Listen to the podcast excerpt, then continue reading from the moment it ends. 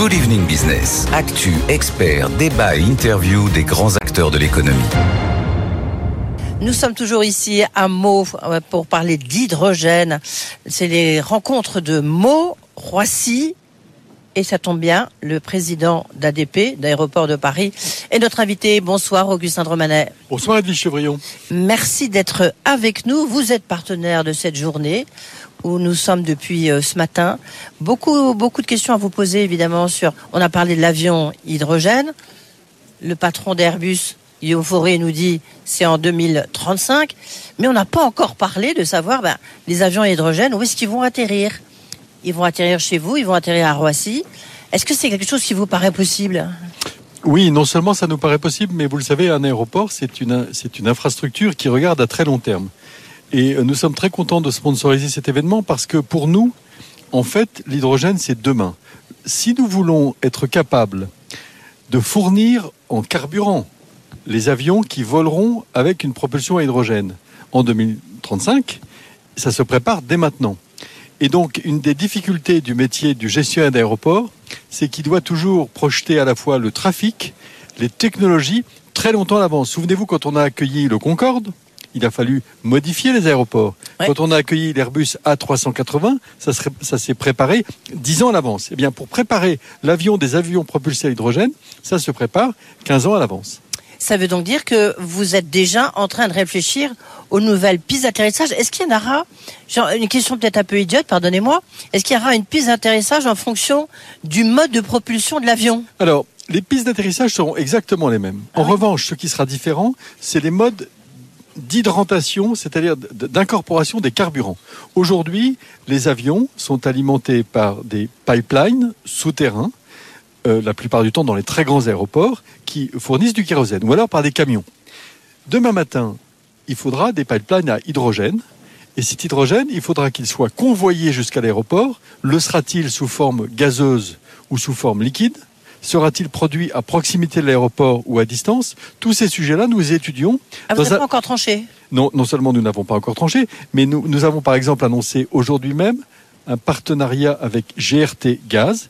GRT avait lan- lancé en 2021 un appel à manifestation d'intérêt et ADP a été un des industriels qui a tout de suite manifesté son souhait de collaborer avec GRT Gaz pour vérifier et travailler sur la façon dont on pourrait amener l'hydrogène par voie gazeuse dans les aéroports. Et ça, justement, ça va se faire comment vos- Alors, il y a de multiples Oui, plus, possibilités a- il y, a techniques. plusieurs hydrogènes. hein, Il y a plusieurs hydrogènes, production. l'hydrogène l'hydr- liquide, l'hydrogène gazeux. Et donc, il faut regarder quelle est la meilleure efficience énergétique, quel est le meilleur rapport coût-bénéfice pour pouvoir hydrater ces avions. Et ce partenariat, il, consiste concrètement, enfin, à, à faire quoi? Par Euh, étudier voilà. concrètement, nous allons euh, euh, travailler sur le montant d'hydrogène dont nous pourrions avoir besoin. On songe à 1000 tonnes par jour en 2035.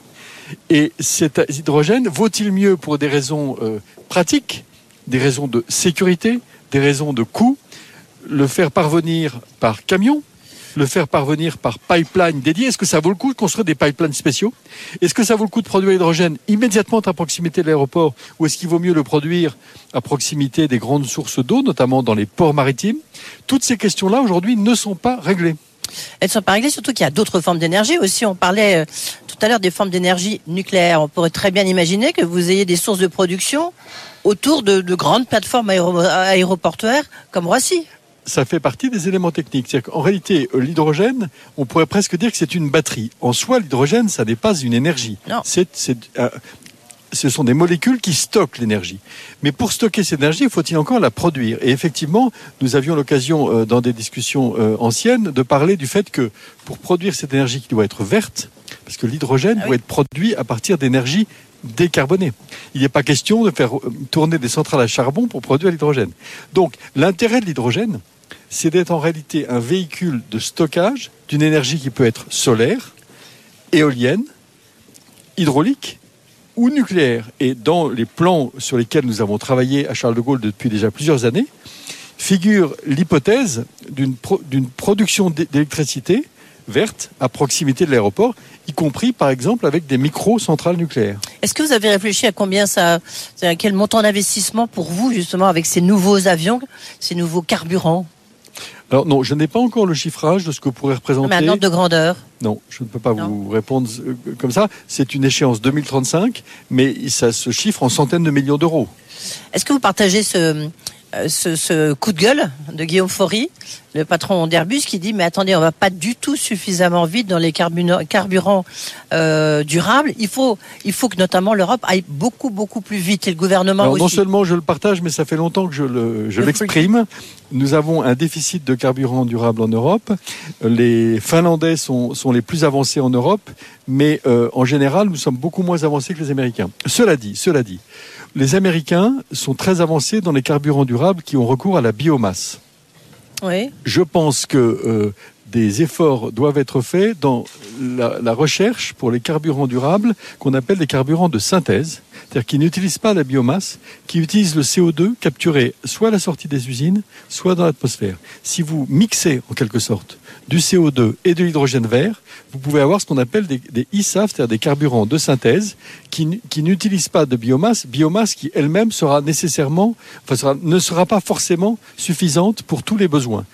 Les besoins en carburant et enfin les besoins en énergie pardon de la- de l'aérien décarboné vont être très importants et vont rentrer en compétition avec les besoins du train décarboné, avec les besoins des camions décarbonés. Donc il y aura une compétition pour l'hydrogène vert qui va être féroce. Alors justement, tiens, une question. Alors peut-être que vous serez un tout petit peu moins d'accord qu'avec Guillaume Faury. Clément Beaune aussi, le ministre des Transports, était euh, euh, ce matin euh, à Meaux et il a dit clairement, il s'est même enfin, étendu sur cette fameuse taxe euh, qui vont sur les infrastructures routières, autoroutières et aéroports. Évidemment, vous êtes touché parce que vous êtes, euh, vous avez les plus grands aéroports, notamment parisiens. Il a dit j'assume cette taxe et puis je vous promets que tout ce qui sera issu de cette taxe ira à la transition écologique. Qu'est-ce que vous lui répondez, Augustin Romanet Rien du tout. Ah. Euh, le gouvernement est dans son rôle de proposer des textes de loi. Le Parlement est dans son rôle de voter des textes de loi. Et les mandataires sociaux que nous sommes dans les entreprises euh, ont pour mission de travailler à la défense des intérêts de leurs actionnaires. Alors, mon principal actionnaire est l'État, ça ne vous aura pas échappé. Oui. J'ai aussi d'autres actionnaires, mais je pense que chacun doit rester dans son rôle, donc je ne commenterai pas particulièrement les initiatives de Est-ce tel que ou ça tel. va vous pénaliser? C'est ça. Au moment C'est pas une question c'est pas une question d'être pénalisé. C'est une question de, 250 c'est, pas euh une question d'être pénalisé. C'est 120 millions d'euros pour le groupe ADP. Mais la question n'est pas de savoir si on pénalise ou pas. La question est de savoir euh, où est, le, où est, l'application de la norme de droit. Voilà, c'est ça. Et vous lui dites, eh ben, si vous assumez, assumez jusqu'au bout. hein. Euh, on, on peut dire un mot quand même, puisqu'on parlait d'a- d'avion, trafic aérien. Vous avez donné les chiffres euh, de trafic là pour le mois de septembre. Vous avez complètement retrouvé le numéro, euh, le, le, le- le montant des vols euh, depuis 2019, pardon. Quasiment. C'est un tout petit peu contrasté. 99%, non Non, euh, on est plutôt euh, aux alentours de 92. C'est contrasté entre Charles de Gaulle et Orly. À Orly, le trafic est supérieur à celui qu'il était en 2019. Et euh, il sera, euh, je pense, en fin d'année, très légèrement supérieur à 2019. À Charles de Gaulle, on est encore un peu en retard, à cause notamment de l'Asie et plus particulièrement de la Chine. Le- Est-ce que vous avez mis en place des mesures de sécurité euh, euh, plus importantes avec tout ce qui se passe? D'ores et déjà, en temps ordinaire, les aéroports sont très sécurisés. Nous avons reçu des effectifs de sentinelles supplémentaires après euh, l'attaque du Hamas sur Israël. Et nous avons mis en place des patrouilles supplémentaires en zone publique. Nous allons effectuer à la demande du ministre des Transports des annonces dans les aéroports pour appeler à la vigilance des collaborateurs. Et donc, euh, plus, que- plus que jamais, nos équipes, nos équipes de sous-traitants reçoivent des formations à la vigilance renforcée. je, je reviens un instant, pardon, sur la taxe sur les, euh, les transports. Est-ce que vous, quand même, vous avez le sentiment d'être une victime collatérale? Alors, comme le dirait un ancien Premier ministre, euh, c'est une émotion que je ne m'autorise pas. Quels seront les aéroports concernés? Oh, la loi est explicite, c'est les aéroports qui ont plus de 120 millions d'euros de chiffre d'affaires. Donc en France, je crois que nous sommes 4 ou 5. Nous sommes à, à neuf mois des Jeux Olympiques. Là, je suis sûr que vous allez me répondre. Euh, à neuf mois des Jeux Olympiques, vous êtes partenaire, ADP est partenaire.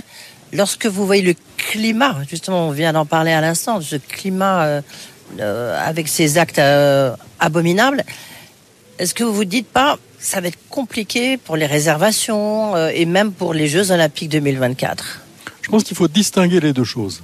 intrinsèquement, ce que ce climat révèle pose des difficultés par elle-même, en- à elle seule. Les Jeux Olympiques, par ailleurs, sont un événement mondial qui a pour objectif de réunir la jeunesse du monde autour du sport.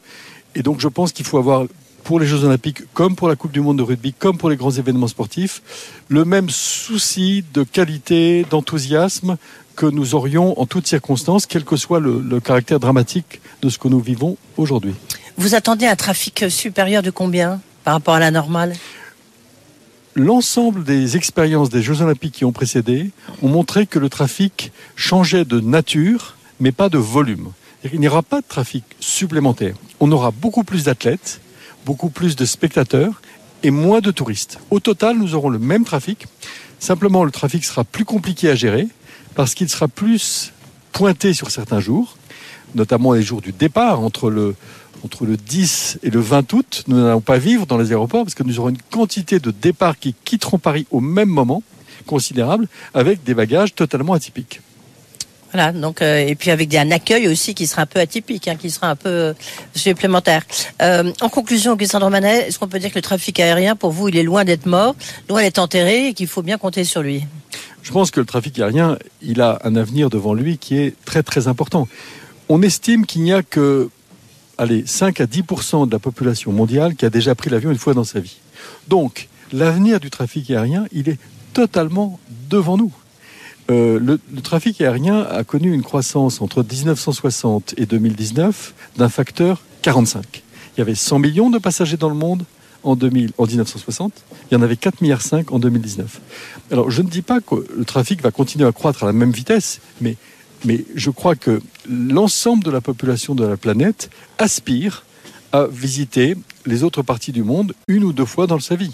Oui, c'est l'ouverture, comme le disait à l'instant Bruno Le Maire. Augustin Romanet, le président d'ADP Aéroport de Paris, était donc notre invité.